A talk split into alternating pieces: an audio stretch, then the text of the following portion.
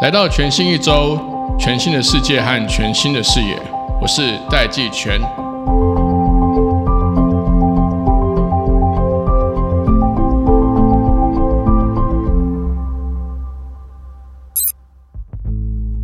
我们今天这集呢，特别邀请到红海研究院量子计算研究所的所长谢明修。谢明修所长在二零二二年的六月，才与美国普林斯顿大学教授 Vincent Poole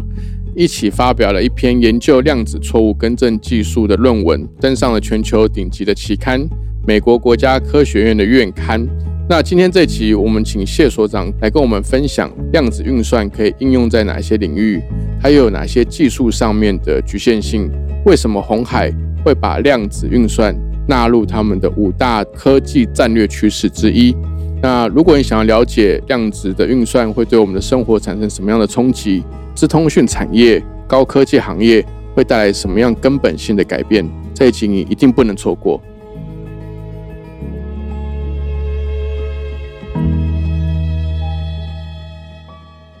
Hello，各位听众朋友，大家好，我是戴季全，欢迎回到全新一周。今天我们邀请到的特别来宾呢，是红海研究院量子计算研究所的所长谢明修谢所长。谢所长你好，季全你好，听众朋友大家好。好，其实我跟谢所长认识二十几年了，对，我们以前对我们以前大学是同一个社团，他是我大一届的学长。今天特别邀请这个量子所的所长，嗯就是谢所长来跟他聊聊，是其实我个人跟听众朋友都很好奇嗯哼，量子运算、量子电脑的部分。好，那富兰克林有个观念是说，其实最重要的是要懂得如何使用这些新的技术跟工具。嗯对，我们不一定要懂它，是但其实真正重要的是说，知道可以怎么使用是是最重要的。我们现在正在紧锣密鼓的，包含红海研究院，是，还有世界各个主要的国家、先进国家都在投入大量的资源在做研发。我是不是首先先请所长跟我们分享量子运算会对这个世界造成什么样的改变？有哪些应用？对这个量子计算呢，其实是一个我自己认为啦，是一个叫做 disrupted technology，就是一个破坏颠性的创新创新的一个技术。那为什么这样子说呢？它的这个啊、算力是可以有机会，而且在某一些特定的问题上已经被证明说它是远远大于我们现在用传统的这个零一的这种二进位的这种数值运算。对对，这也是为什么就世界各国开始在二三十年前就一直很紧锣密鼓的去部署这一个啊、这个技术。甚至在美国，他们通过的法案，这个叫做这个微型曼哈顿计划，这个就是属于原子弹等级的这种科技上的领先。如果说你可以掌握这个技术的话，曼哈顿计划，我帮大家补充一下，其实就是当初美国研发原子弹是的这个是 project 啦。是是所以其实美国是把这个量子运算的科学突破，或是这个物理上的突破，把它视同于当时他们在研发原子弹的是这个重要性在研发嘛对。对，那去年有机会跟李维斌执行长聊到的时候，当然他比较是加解密治安的这是个背景，对但他知道量子如果已经被成熟研发出来之后，是他说现行所有所有全世界所有的加密机制都会失效。呃，基本上是对 public key 的这种 crypto system 对都会失效。那这也是为什么现在那个美国的这个国家安全标准局 NIST 在这个机构正在紧锣密鼓的部署下一阶段的这个密码系统应该是长什么样子。对，主要就是因为 public key 的这个这个 system 呢，它是用了一个计算的假设在它的这个呃 crypto system 的 design 上。那这个计算的假设，基本上我想稍微有一点科技观念的听众可能都有听过，就说我们的这个值数，比如说有二零四八位元的一个 prime number 一个值数。是很难去找出它的这个呃因式分解的，对，对就说你不你要判断说这个它的这个到底是不是两个 prime number 相乘之后的这个数字，如果说位元数大的时候，你是很难去做这个 factorization。他一直踹踹踹，对对对对。对，是用一般的分析，是是，那它这个复杂性是近似到 NP 的这种呃比较困难的，它是一个很难破解，所以你没有办法用传统的电脑在即时就可以去找出这个 prime number，进而把你的这个 raw message 给 recover 回来。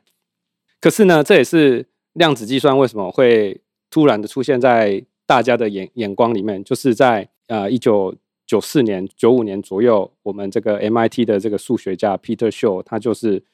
利用这个量子运算的法则，设计了一套量子算法。突然间就说他这个解这个质因数的问题，就是很快，它是 polynomial 的，就你二零四八个位元，它可能就是二零四八左右的步骤就可以把它解出来。假如你有一台量子电脑的话，那这是为什么？大家就很开始很 worry 啊，因为我的所有的密码都在，如果都用这种，对对对，所以大家就开始加速去研究量子位元、量子运算的是是。那除了这个公钥或私钥这个加解密是。或治安领域会觉得这个是一个 disruptive 的一个冲击 impact 之外，它这个 quantum computing 对于 AI 的演进是不是也会有一个很很大的一个加速的作用？对，首先就是说可能要先科普一下这个呃量子运算的基本法则。对，就说我们传统运算是零跟一嘛，没错，对不对？那可是量子运算它有所谓的叠加叠加的状态，它可能是。零跟一可以叠加在一起。具体的想象就是说，一个量子位元可能是一个球上面的任何一个点都可以代表 information，一个状态，一个一个状态。对，它这个每一个球上的每一个点都是一个量子的状态。那这个量子的状态就可以代表一些 information。所以说，因为它有这个叠加的这个现象，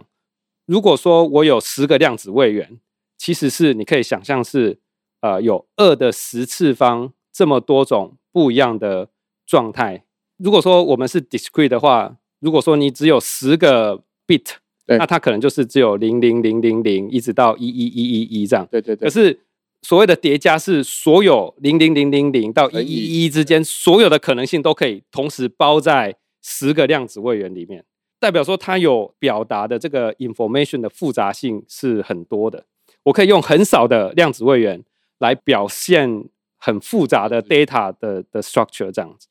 这个就是为什么大家普遍认为量子运算可以在这种大的这个资料结构下，它会相对有利。不过它当然有有它的这个呃技术的难点，也就是说，它第一个是当这些量子的这个 computing 的技术突破或成熟的时候，嗯，其实现行的所有加解密的机制都会失效。是第二个是说，这个量子运算它的能力是可以让我们现行的一些 AI 模型或数据的。分析或是演算法，它的速度可以变得非常非常快，是因为它运算的这个量子位元本身能够运算的资料量，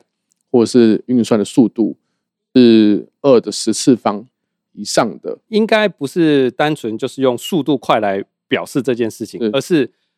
因为它可以同时代表这些 data，代表说我可以同时在这些位元的表示上同时做运算。哦，比如说我有十个门。对，那我想要知道说某一个人是在哪一个门后面，我就要去一扇一扇开，一扇一扇开。那量子计算就相当于是我一次开十个门，就说我打开这个动作是可以同时坐在所有的门上。对，那可是你传统的是我打开这个动作，我一次只能就是开一个门。对对，我看到大部分要去能够达到量子运算的这些研究机构，目前都还是研究机构为主，嗯，但包含红海研究院。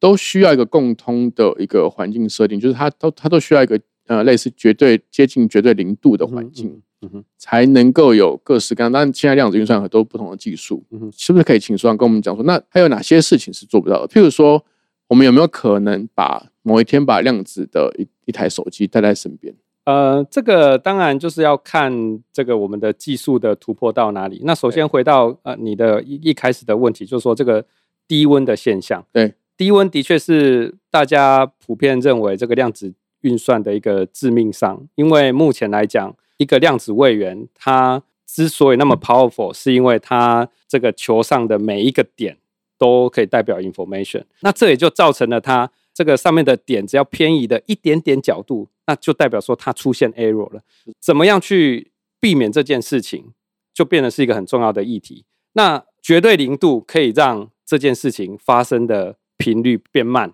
嗯，所以说你可以这个量子位元的 information 可以 keep 比较久，这也是为什么我们希望我们的这个量子的机器在温度越低越好。那另外一个当然就是说，呃，我们常见的这些 implementation 的方法，比如说这个超导，超导本来就是需要在极低温的时候才会有这个超导的现象。那这也就是另外一个原因，为什么我们常常听到这个超导电脑都会有一个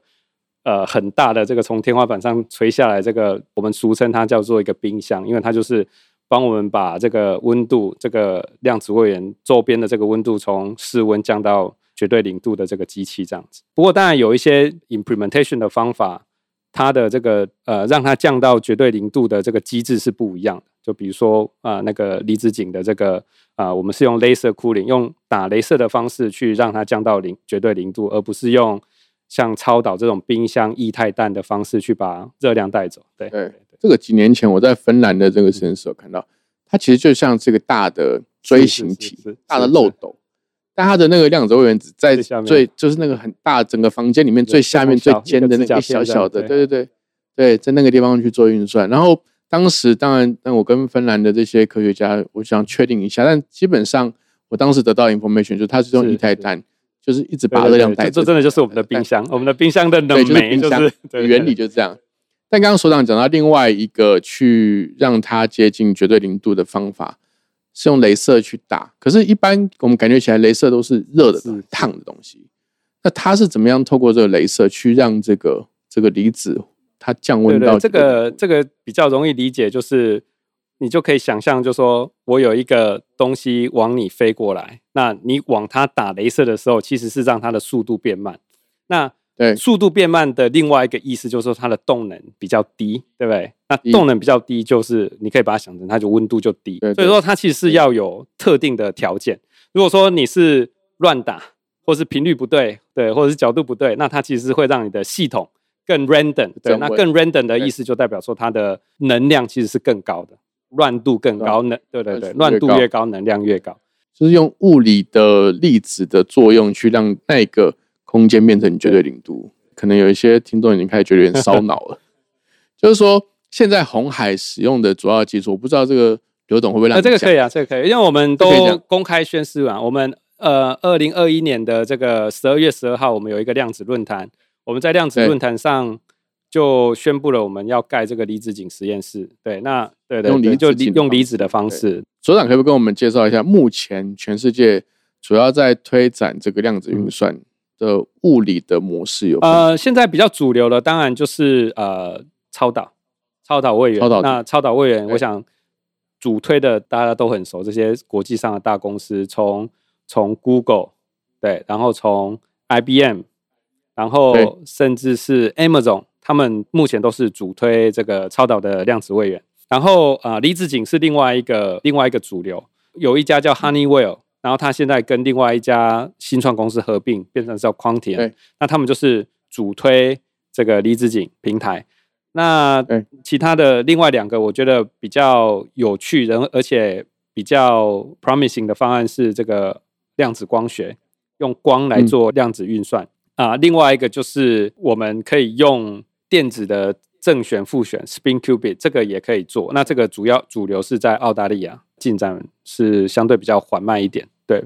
呃，进展比较快的当然就是超导跟离子阱，对这两个平台。光是用光波的差异来光其实它它有两种现象，光有波动性跟跟这个跟粒子性。对，那你可以把它想成这个波动，就说它是。水平波动还是垂直波动来当成是零或者是一，对对，然后用偏光镜来制造它的叠加状态，这样，对对对对对。为什么呃用光的，还有用这个电子的？一般讲左旋 C 右旋 C，它它指的是电子的，是对旋转的方向。这个对这个也是。对，那为什么这两种目前比较不是主流？呃，也不能说它不是主流，因为我们通常通讯上都是用光学。对，目前还是通讯上主流都就是你。大部分都是透过光在做通讯，那量子通讯基本上也是透过光。那只是说运算的时候，光最难处理的就是你要让它乖乖的待在一个地方，对对对，因为光就是光速，所以说所以说这个光就是有时候不。当然我们现在科学家很聪明啊，你说光速很快嘛，对不对？那它可以怎么做？它就可以做一个 loop，对对对，你让你你要让它 stand by 的时候，memory 的时候，你让它在里面多绕几圈，然后时间到了你就让它。呃，把那个开关打开，让它出来，这样。对，这个我们科学家是很聪明的。所以其实刚刚所长讲的这四种啊，它其实都是我们把物理现象来去跟我们现在的这个运算环境或运算的需求，先去做一个呃资料的定义，譬如说它某一种状态、某一种物理状态代表的是什么样的这个资料的状特定的资料的结构或状态。所以其实这个就有点像富兰，我刚刚前面富兰跟你讲的，就是说，其实有一群科学家是先把这些东西可以应用在我们可以很稳定的去解读跟写入这些我们想要的资料。目前这个量子运算碰到的一个呃正在突破的瓶颈，其实就是呃二零二二年的六月，你看这个美国普林斯顿大学的这个 Vincent Poole 教授的量子错误的更正技术的研究，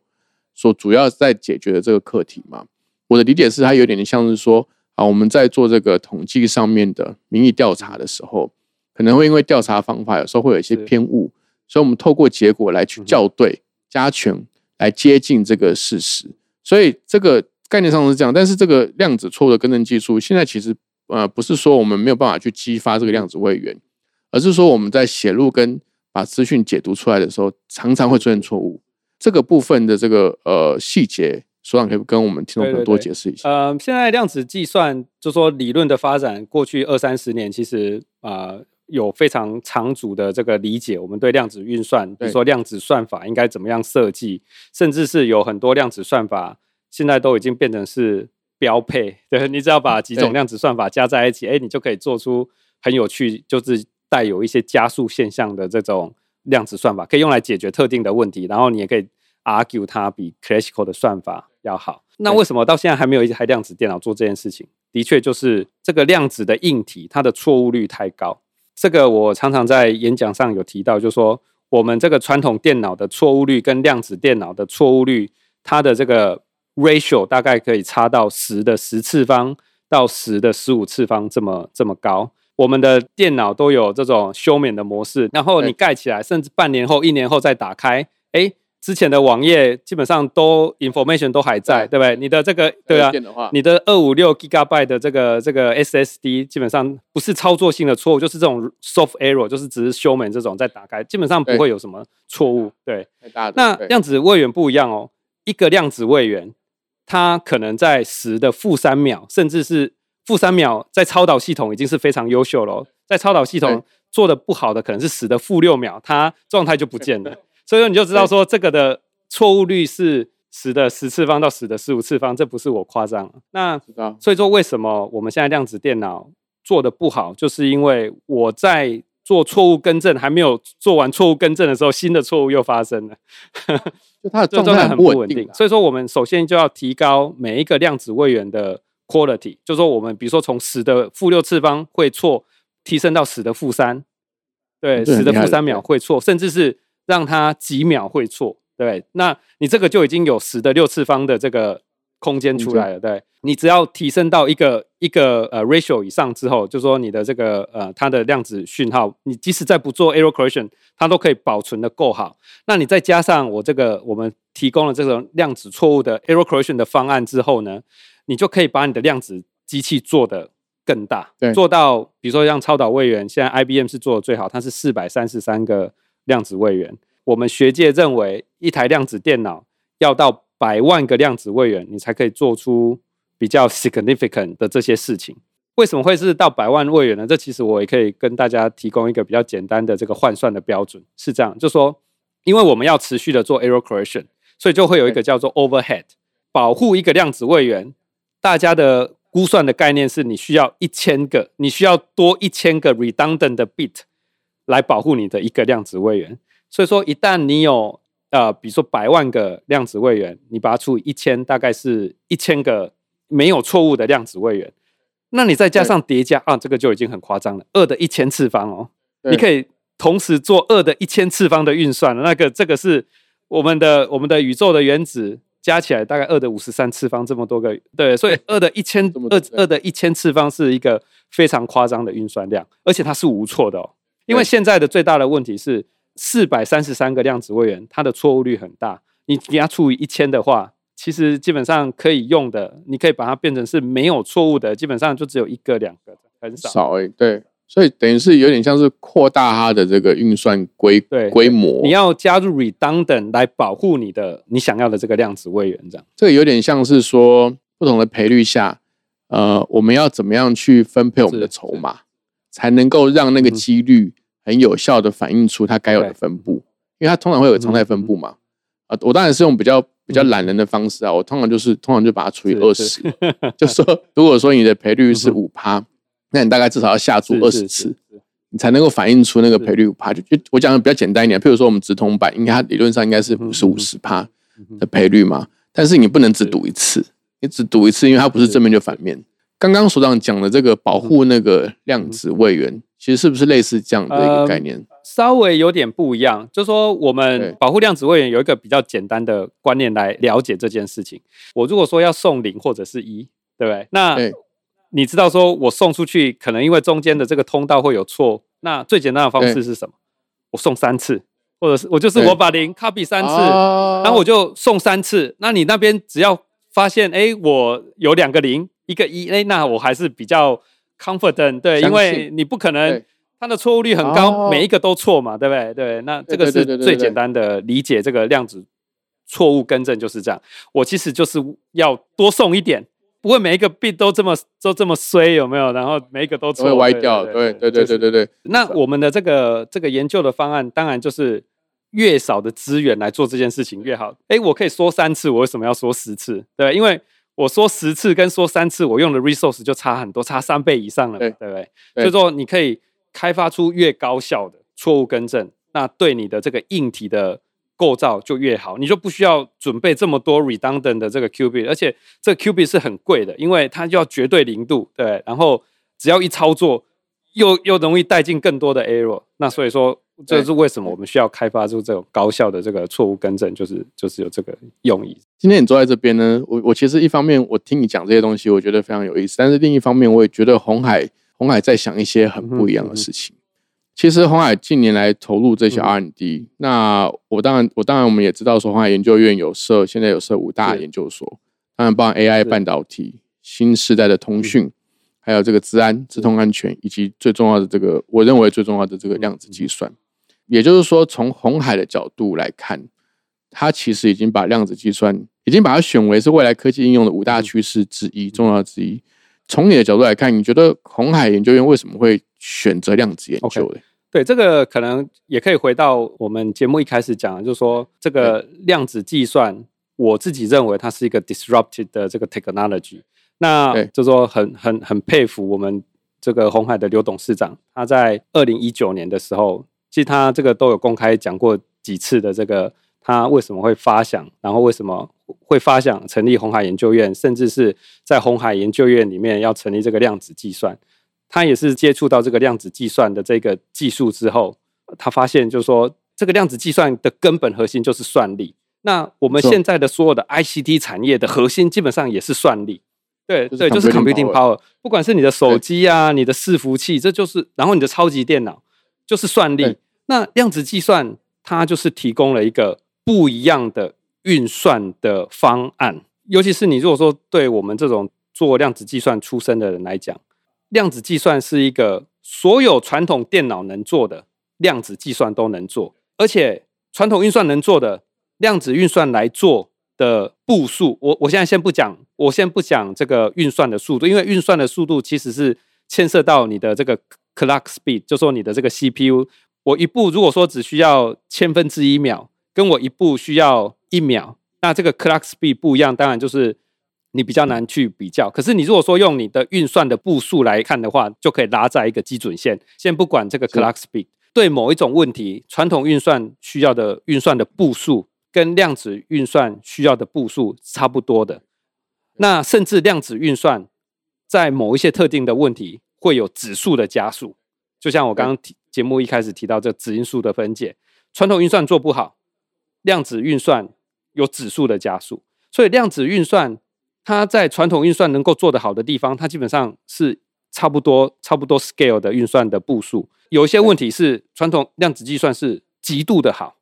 所以说，这也为什么一旦你有这个量子电脑，那你的传统电脑基本上就没戏了，完全是新的游戏。那这也是为什么，这也就又又回到刚刚这，这是为什么一个叫微型曼哈顿嘛？对，就是我的这个科技的领先力是是是是极度的差异，极度大的。二的一千次方的量子位元，我一旦可以做到这种这种极速的运算，哇，那我想要解什么样的问题，基本上都是有可能的嘛。所以这个 imagination 大家在这里就会觉得哇，这个有太多想象的空间，这样。所以所长跟红海或刘董其实都认为量子领域是值得对投入，是是一个好的、有很大 potential 的的机会。那当然它的 challenge 也会很大。对好，今天非常谢谢谢明修谢所长来到我们节目中，跟我们聊了这么多。呃，其实他已经不算科普了，我觉得我觉得有一定的科学难度、物理难度，但是其实量子运算就在我们不远处。那红海，我们是不是明年的二零二三年的红海的这个实验室会完工？对预计大概第二季可能就可以完工，这样。会开放给外人看吗？呃，可能还 我们是是有一个 roadmap，就说刘董事长一直都在公开宣示过，就说要公开要分享。对，对我们的离子井实验室也会秉持着这种精神，离子井量子电脑我们也会公开分享，只要是台湾的这些学术单位都可以来利用，甚至是一起共同开发这样子。好啊，今天非常谢谢这个所长来到我们节目当中，希望我们很快可以看到红海研究院跟量子所的突破。那我们有机会可以去新的实验室看一看。好，谢谢各位听众，谢谢。